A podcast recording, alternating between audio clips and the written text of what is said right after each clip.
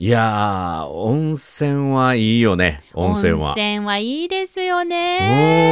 おーいや、改めてね、あの、先週、ものすごい忙しかったんですよ。で、火曜日、大阪から東京出張行って、企業研修して、で、翌日、鳥取県米子に出張行って、そこで2泊だったんですけども、それが、え米子市の海家温泉に2泊だったんですね。行ってきたんですね。でそうそう。でその後また東京に戻って丸々1日研修講義だったんですけどもその鳥取県の米子市海家温泉のもう睡眠が深い深い。もう温泉たっぷり使ってもう疲れ切って寝るからものすごいね目覚めが爽やかで。羨ましい。そうもう丸々1日喋り続けの2日間だったんだけども、はい。もう気力体力充実してね。もうん、まさに体の疲れは温泉で癒しで心の疲れっていうかな心はもう褒め立つでもリフレッシュっていうねそういうリアル褒めの湯を自分自身がね体験してきたえ3日間だったんですよ。えつまり話をまとめますと、東京出張の合間に、うん米子市の海家温泉に行って遊んできたってことですか、うーんとねめちゃめちゃ仕事したよ。めちゃめちゃ仕事した。で仕事なんだけどもめちゃめちゃリフレッシュして、えー温泉も入って美味しいものも食べて帰ってきた。そしてなんていうかな、えーワクワク体験奇跡の体験をまあいっぱいして帰ってきたって感じですね。ちょっと話が詰まりすぎてるので、一個え一個詳細、いやいやいや、情報が、あの渋滞してますので、一つ一つ分解して、今回は聞かせていただきたいと思いめます。ちゃめちゃ中身濃いよ。めちゃめちゃ中身濃いよ。もう一回で収まるかな。頑張って、頑張って、頑張ってやってだいみましょう。ぶ熱い思いでねちょっと今日は語ってしまうかもしれませんね。あ、あ、そ、あ、そんなに？あ、温泉だけに熱いわけですね。なるほおど。もうコンコンとね思いが湧いてきますよ。コあ、ンコンと。なるほど。今、私ナイスだな。やっとリスナーさん、私こういうのに気がつけるようになってきたよ。うんうん、温泉だけにね、くめども尽きぬこの熱い思いを今日お伝えしたいと思います。はい、よろしくお願いいたします。はい。褒めるだけが褒め立つじゃない、はい。日常の中からダイヤの原石を探し光を当てる褒める達人的生き方を提案する。今日も褒め立つ。こんにちは。なっこも褒める。褒める達人。褒め立つこと西村孝之です。こんにちは。褒め立つビギナー。まるっと空気をつかむ MC の丸山久美子です。この番組はですね、褒め立つって何？と褒め立つに興味を持っていただいた方、そして褒め立つ検定は受けた、あるいは褒め立つの講演会、研修を受けたんだけども、最近褒め立つご無沙汰だなという方に褒め立つを楽しく楽しくお伝えする、そういう番組です。東京で要はうん研修があって、うん。担当したってことはよく分かったんですけれどもうん。海家温泉に行って遊んだんじゃなくて働いたっていうのは一体何をされたんですか？まずねまず今回は2つのイベントが会計温泉で同時に実は行われましてね。あイベントがあったんですね。はい、イベントっていうか、勉強会ね。で一つは米子市そしてえー米子市観光協会さんからの依頼で、はい。2日間にわたり褒め立つ検定3級をはい。やってきたんですね、あがっつりじゃないですか。そう初日2日とあって初日は朝の9時からお昼の12時まで3時間。おおで2日目は午後の1時半から4時半までの3時間、えー同じように褒め立つ検定3級。で対象者は、えー米子市の職員の方そして米子市観光協会の方、えー米子の PTA であったり教育関係の方が、えー2回それぞれ40人弱ぐらい集まっていただいての、えーまずその褒め立つ検定のリアルの開催。おこでれはしっかりしたお仕事。はい。そう。それと同時進行でうんうん。褒め立つ認定講師の合宿勉強会があったんですよ。合宿してきたんですか？そうそうそうあのー全国から17人の認定講師が集まって勉強会。へでえその勉強会のスケジュールっていうのは、はい。初日が午後の1時からね。で2日目は朝の、えー10時から12時までどういうことかというと私は初日朝の9時から12時まで、えー褒め立つ検定3級をします、うんうん。で午後、えー1時から5時まで認定講師勉強会にそこで勉強の、まあ、講師を、まあ、やると。で次の日は朝の10時から12時まで認定講師勉強会をやってそれが終わった後1時半から4時半まで米子市の方に向けた検定をやるっていう。すだから2つの勉強会を私は貫いてずっと講演してたというね。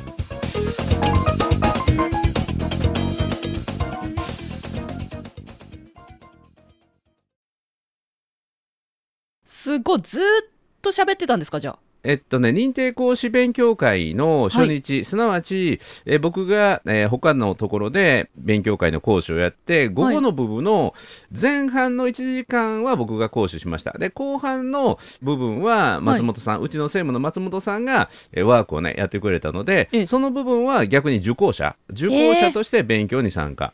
へえ、はい。えだからもう丸々2日間パッツンパッツン。しかも初日の朝9時から12時まで僕が勉強会やって、はい。でその後1時から2時まで僕が講師をして2時から5時まで受講者としてがっつり勉強して、はい。でその後、えー6時半から8時半まで、うん。えー米子市の方と交流会をやったんですよ。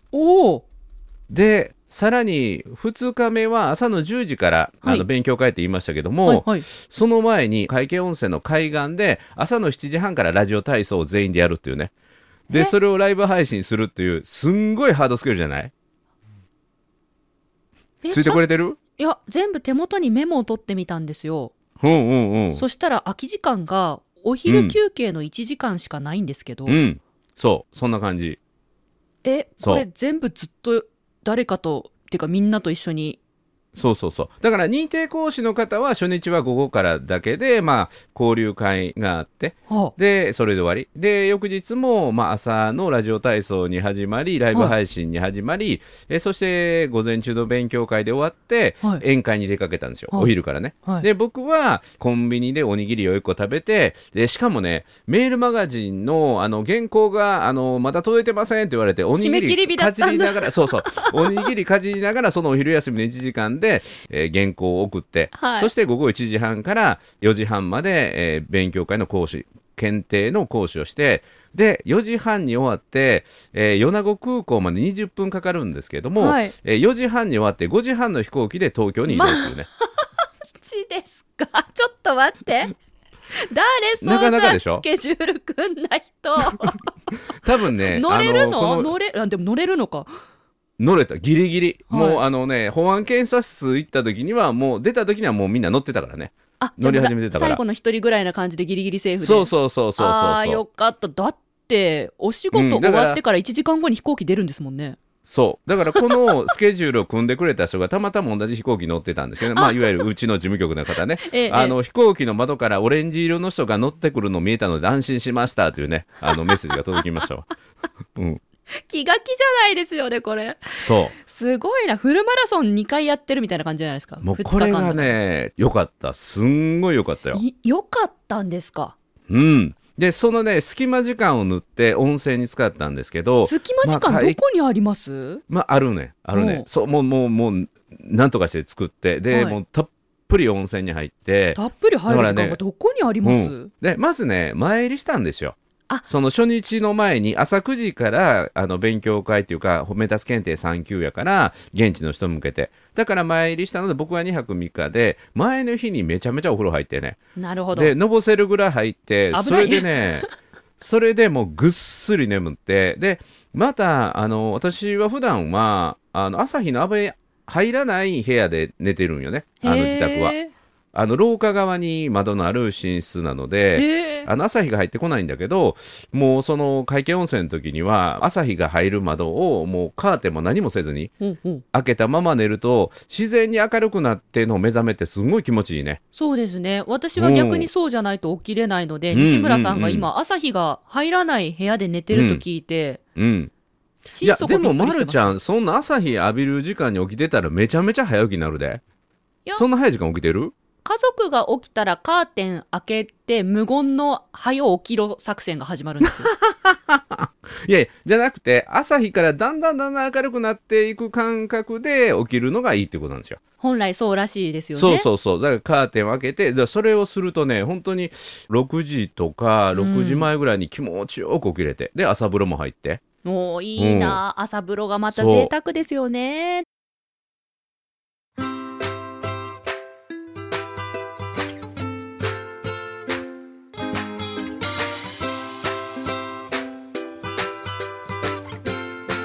今日も褒め立つ。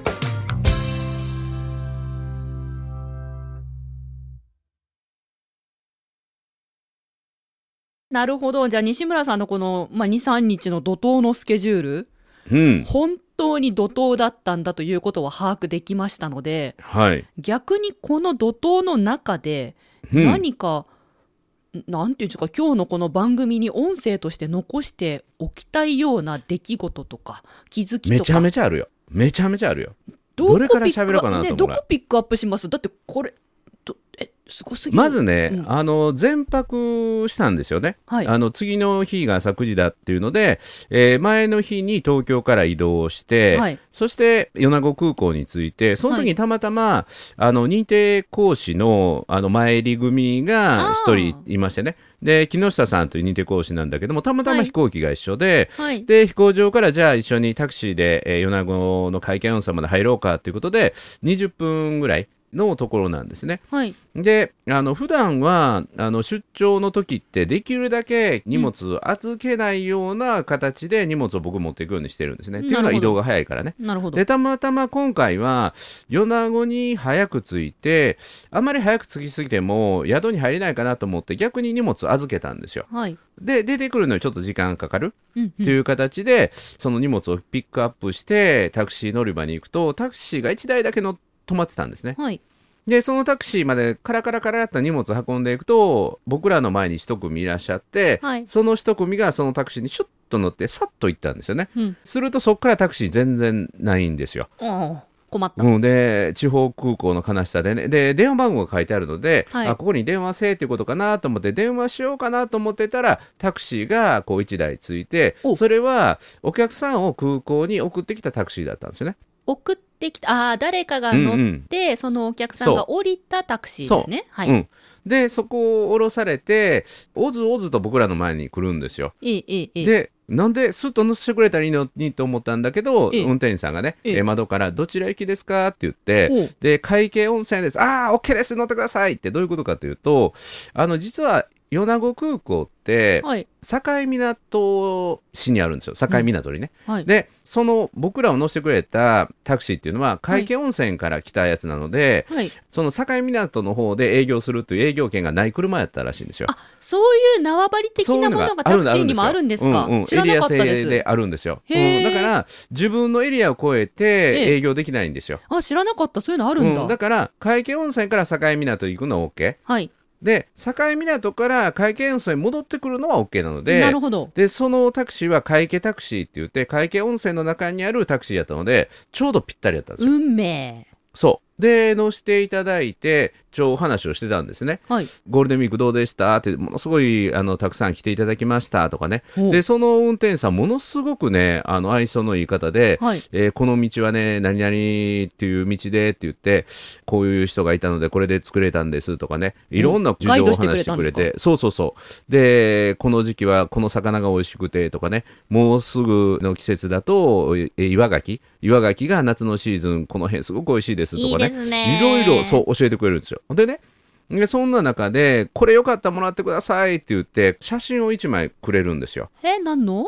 でそれはね大きな山って書く大山っていうあはい。の山が、はい。鳥取の中央にものすごい有名な観光の山としてあるんですよ。はい。宝貴富士って言われてて鳥取県は宝貴地方と言われる地域があるんだけどもそこにある富士山のような綺麗な山っていうのが大山で、へー。その大山を撮った写真でねはい。でよかったらそれもらって帰ってくださいって言ってお土産にって言って、でよかったらこれも見てくださいって言ってえ？昔懐かしの写真たっぷり、えー入るアルバムあの1枚に2枚ぐらい刺さる透明のやつでこうはいはいめくってるやつ、ファイルになってて。なんか最近あんまり見ないじゃないですか。はい。あの大概データになってるから。そうそうそう iPhone の中みたいな感じなのね、はい。それ全部現像されたやつで分厚いやつでね。で、うん。大山とかあの夕日の中の大山山とかねめっちゃ綺麗な景色がいっぱいなんですよ。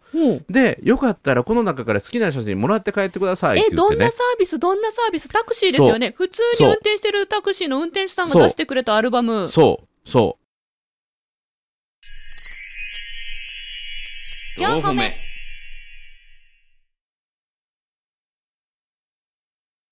でねちなみに私こういうのもらったんですよ。こういうね夕日の中の大山。あめっちゃ綺麗。これえ朝日かな？これ朝日かな？めっちゃ綺麗でしょ？リスナーさんにお見せしたいですね。すごい。これ何？朝日が昇っている様子を収めた写真なんですか、うんうんうんそう。スライスオブライフじゃないけども、はい。毎日の大山みたいな感じで撮ってるんですって。で山の上にあるのでもらって帰ってくださいでこれももらって帰っていただいてぜひね、はい周りの友達とか知り合いにこの写真をプレゼントしてあげてほしいんです。で、鳥取の米子ってこんな素敵なところあるから、ぜひ来てくださいねって言ってね、よかったら、あの、それを渡してあげてください。で、それで観光で一人でもお客さんがね、えーこの地に来ればいいなと思って、で、えーこういうのをささやかですけどしてるんですって言ってくれたんですよ。なんかどこかの誰かさんたちと似たようなプロジェクトをなさっている運転手さんじゃございませんか？すごいでしょ、はい。でそれぞれの地域の良さとかね、はい。食べ物の美味しさとか、はい。で今日この後鳴水さんとこ行くんですって僕らがねその夜の会食が、はい。えーその会見温泉の中にあるあの有名な、まあ、鳴水酒っていう名前だけども居酒屋的な使い方ができるお店ああいいお店ですよいいとこ選ばれましたねってそこ行かれたらこの料理とこの料理が美味しいですよと教えてもらっすごいさすてが知ってるんですね。そうそうしてはるんですよ。であそこのね大将おすすめのまたうなぎ屋さんが、まあ、で別にこことここにあるんですけどねとか教えてくれて。えー、もしかしてその運転手さんってうん。褒め立つなんじゃないですか？そうですよ。本当にねもうザ褒め立つみたいな。で次の日が観光協会へのこう研修でしょ、うんうん。思わずその運転手さんの話しましたよ村上修造さんとおっしゃるんですけどあねすごいでうん。で褒め立つっていうのは価値を発見して伝える人、はい。で価値を発見するのは人と物と出来事のこの3つだけども実ははい物の中には地域の価値を発見して伝えるっていうのがある、自分たちが住んでる地域っていうのはあまりにも当たり前すぎて、はい。自分たちの住んでる街の素晴らしさって実は気づいてない。それを掘り起こして伝えることってすごい素晴らしいこと。に。それをやってる人がねこの街にいますよって。いますね。で会計タクシーの村上さんです。皆さんご存知ですか？当然知りませんよね。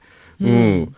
でそのね村上さんがまたまたご縁があったらねご一緒させていただけたらなって言ってもらって、はい。で私の予定の2日目は4時半に終わって5時半の飛行機に乗るんですよね。言ってましたね。でそう。で米子市さんがタクシーを手配してくれるっていうことだったのでもう僕は速攻米子市さんに会計タクシーの村上修造さんの手配をお願いしますって言ってね。おおご指名だそう。で2日目、はい。その人に来ていただいてで初日の職員の方さ40人にも言ったし、はい。2日目の人にもこの後ね僕迎えに来るのこの村上さん来ますからねって言ってへー。2日目はもう写真付きで見てもらって。はい。っていうのは行きに一緒に来たもう一人の認定講師の木下さんね。はい。っていう人が、えー僕は2日目午後夕方まで残ってうん。講義だったんだけども、彼はあの用事があって先に帰らないといけない東京に。で会計温泉から空港行くのに、その村上さんをあの指名したそうなんですよ。えそれそう。で西村さんと木下さんが打ち合わせして2人ともご指名しようねって言ってたんですか、あじゃなく僕の指名は言ってやった。僕の指名言ってだったんだけど、はい。木下さんが指名したのは僕は知らなくてね。で、えー今木下さんと一緒にあの移動してまた行きとは違う話を聞かせてもらいました言うてね。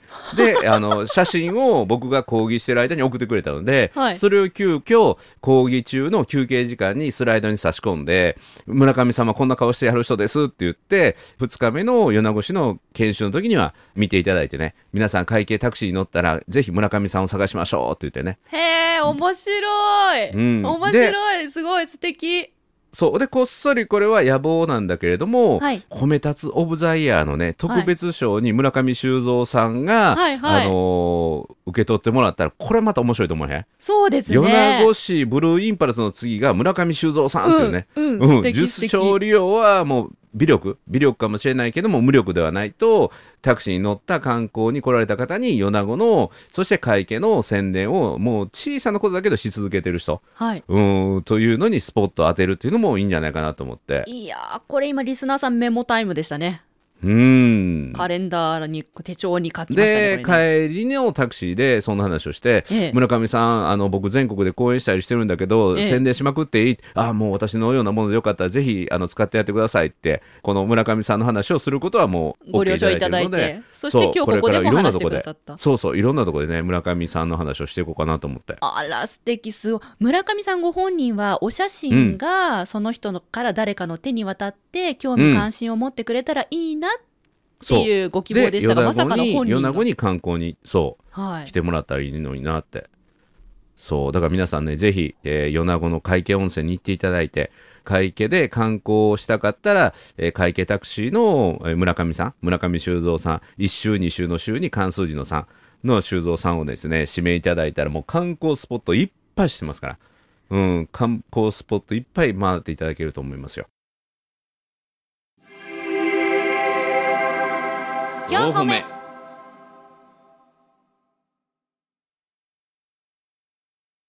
ちなみに褒め立つチームの合宿が今回、併設イベントとしてね、開催されたわけですけれども、褒め立つ合宿というのは毎年とか数年に1回やっていく予定はあるんですか、えーやっていこうかなと思ってるんです。で、なぜかというと、鳥取県の米子市と私たち褒め立つ協会が2019年に統括連携協定っていうのを結んでまして、で、通常褒め立つ検定3級7700円かかるんですが、米子市では無料なんですね。うんうん。というのは米子市の研修を私たちが請け負ってその翌日に一般の方向けに褒め立つ検定3級を無料でやりますということをやる。で鳥取の米子の町おこしっていいますか地域振興に褒め立つを使っていこうと特に海家温泉を、えー褒め立つのメッカにしていこうということで、まあ、海家温泉はトライアスロン発祥の地でもあるんですね。日本トライアスロン発祥の地でもある。そうだったんですっけ、うん、でさまざまなイベントをこれから褒め立つと一緒にやっていこうということで2019年に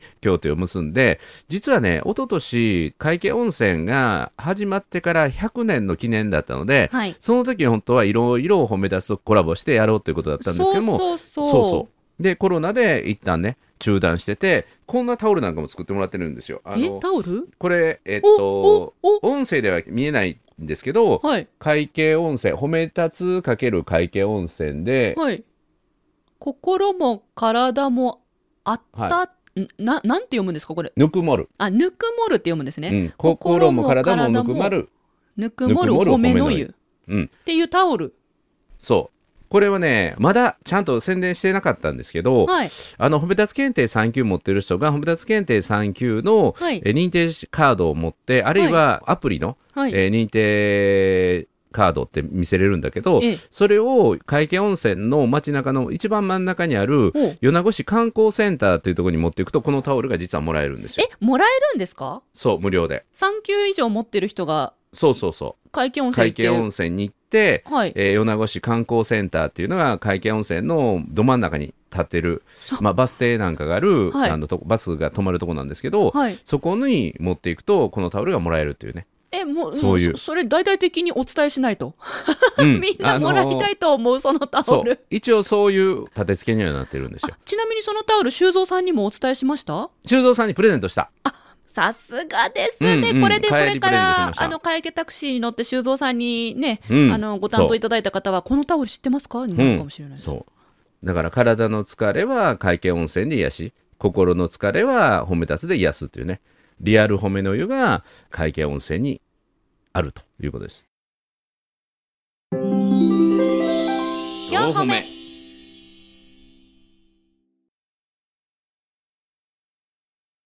これねあともう一個だけねちょっとエピソード喋りたいことあるんですよ。はい。でそれ何かというとさっき言ったように、まあまずその初日の夜に、えー交流会をやりましてね、うんうん。えー勉強会の後今度は米子市の幹部の方とちなみに米子市のあの市長は伊木さんという方なんですけども、はい。副市長が伊沢さん。はい。で前の総務部長が辻さんという方なんですけども、はい。で辻さんは総務部長から、えーまた特任のえー人事担当の部長になられたんですけども、うん。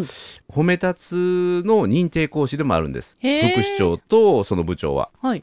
米子市のナンバー2ナンバー3は褒め立つの認定講師なんですよ。だから本当にガチで米子市は褒め立つを進めていくっていうことなんですけども、はい。その交流会では褒め立つの認定講師全国が集まった17名プラス私たち事務局3名の20名と米子市の職員の幹部の方そして米子市観光協会の幹部の方会計温泉旅館組合の幹部の方おとー。こう楽しい楽しい交流会をしたんですけどもその認定講師のなんていうかなみんな人柄にものすごいね惚れていただいて、はい。現地の方が米子市の。はい。いや褒め立つの認定講師の人って本当にみんななんていうかな明るくて心がオープンですごいコミュニティですよねってすっごい喜んでもらってめちゃめちゃ盛り上がったんですね。はいで6時から8時までの宴会の予定が1時間オーバーしてね。でおー盛り上がりましたね、あ本当に。そうそう。旅館の方にはちょっとご迷惑かけたんですけどもいやもう楽しい時間ならもうどうぞどうぞっていう感じで。でそこで盛り上がって僕はもう次の日もあったのでそこで失礼してまあ認定講師たちはまた部屋でね、はい。えー楽しんだみたいです。これもまたねちょっと言っとかないといけないのは、うん。海家温泉の鶴屋さんっていう宿に今回泊めていただいたんですけども、はい。これも本当に老舗のいいお宿なんですよ。で、うん今回最初は部屋割りを組んで誰々さんと誰々さんがこの部屋っていうことにしてたんですね、当然温泉だからね。でただ4日ぐらい前にやはりちょっとこのコロナ禍やから、はい相部屋をちょっといかがなもんかということでなるほど急遽一人一部屋え？にしてもらったんですよ。はいだ普通4人5人で泊まる部屋をみんな一人ずつで使えたんですよ。えー、大丈夫すんごい贅沢な、すっごい贅沢なね、使い方させていただいて、それは鶴屋さんのおかげでね。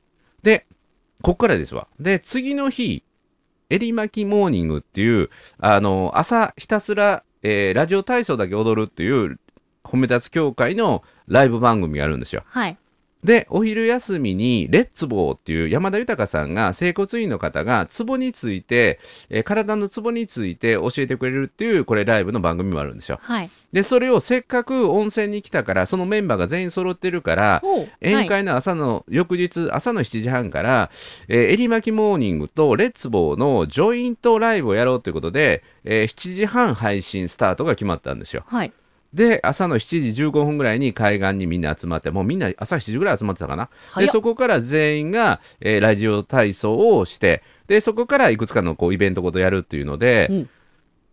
集まった。なんとね全員集まった。朝の7時15分に。誰も誰一人かけることとなく。くそうそ皆さん早起きで。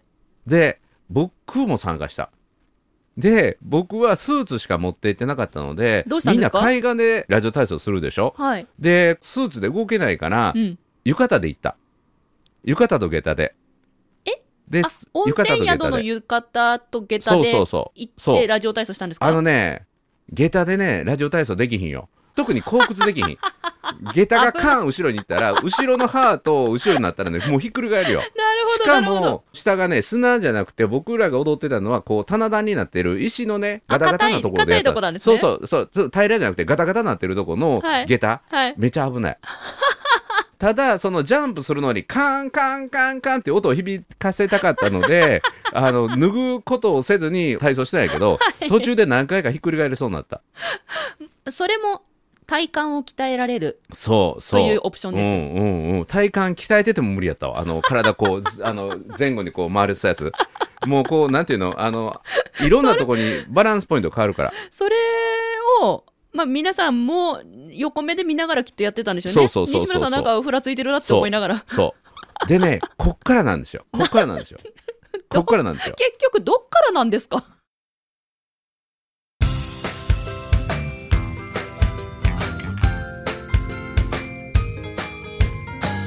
褒めるだけが褒め立つじゃない。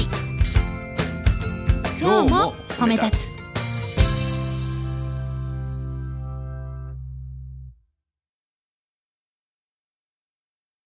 でね体操が終わって、はい。こう次のあのコーナーになって今日は何の日っていう毎朝加山真紀さんがね解説してくれるんですよ。はい。で今日は何の日でって言ってるとね一人のね認定講師が海を見て「イルカや!」って言ったんですよ。え？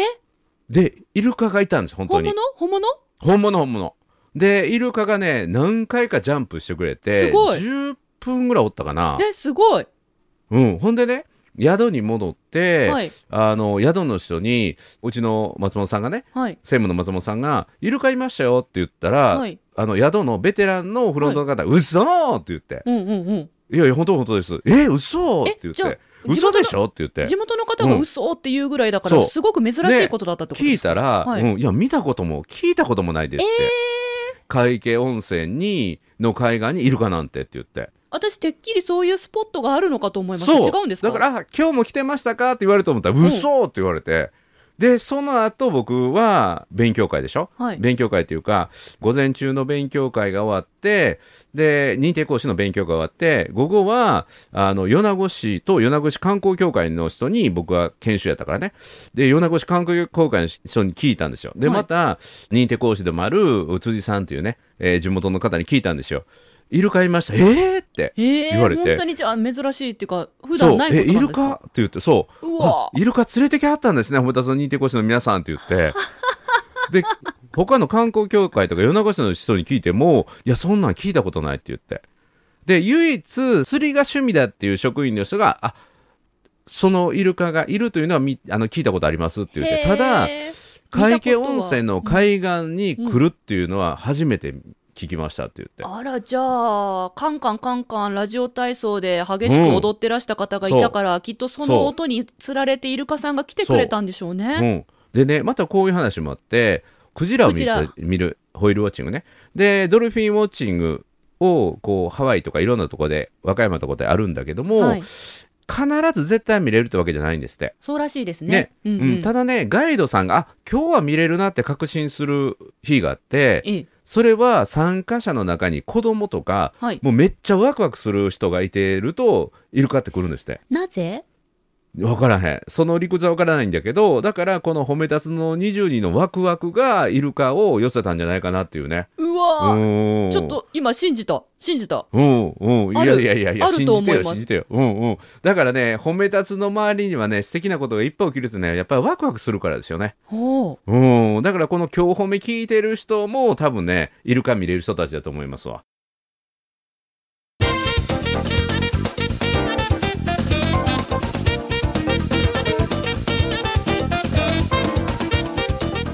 も見れるかな？私よく電化製品電化製品壊れるんですよ。それは違う理由やと思うけどね。いや本当私うん。何もしてないですよ。な触ってもないし、ただ私が近くにいるとうん電化製品壊れること多くて、うんそんな私でもイルカ見れますかね？いやちょっとイルカの話戻さへん。電化製品はいいんやけど。今ものすごいいい話になってきてたのに。いやだと褒め立つの輪に入ってる人はイルカ見れるっていう。そうだからイルカがいないとこにもイルカ寄せるぐらいやからね。イルカがいるとこ行ったら間違いなくイルカ寄ってくるよね、じゃあ毎回褒め立つチームでどっかいるとき今日はイルカはいるかとか言っちゃってね探しちゃってね。そうそうう。ん楽しいわ。本当に楽しかった。今私お姉さんギャグ飛ばしたんですけど、うんするよ。はい、こんなとこにイルカがいるかみたいなやつでしょ？うん。はい。もうもうもう全員でするよねはい。うん。うん。はうん。あの、はい。お姉さんギャグっていうところにツッコミ入れたくなるぐらいやけどもそれは突っ込まんようにしとくわ。はいはいはいはい。ねえ、ま、るちゃんもうすぐイベントあるもんねそうですね、もうすぐあのまた一つお姉さんになるんです。ねお姉さんからおばさんに、ね、なるお姉さんですすよ、うん。お姉さんおですよ。姉さんから大お姉さんになるよね。お姉さんはお姉さんですよ、大お姉さんね。お姉さんはお姉さんです、はい。はい、なんかちょっとサブイボタンできたからそろそろ終わるかな。はい。ということで泣く子も褒める褒める達人褒め立つこと西村孝之と。褒め立つビギナーまるっと空気をつかむお姉さんの丸山久美子でした。今日も褒め立つ。それではまた次回西村さんサブイボ立ってるんで温泉入ってきてください。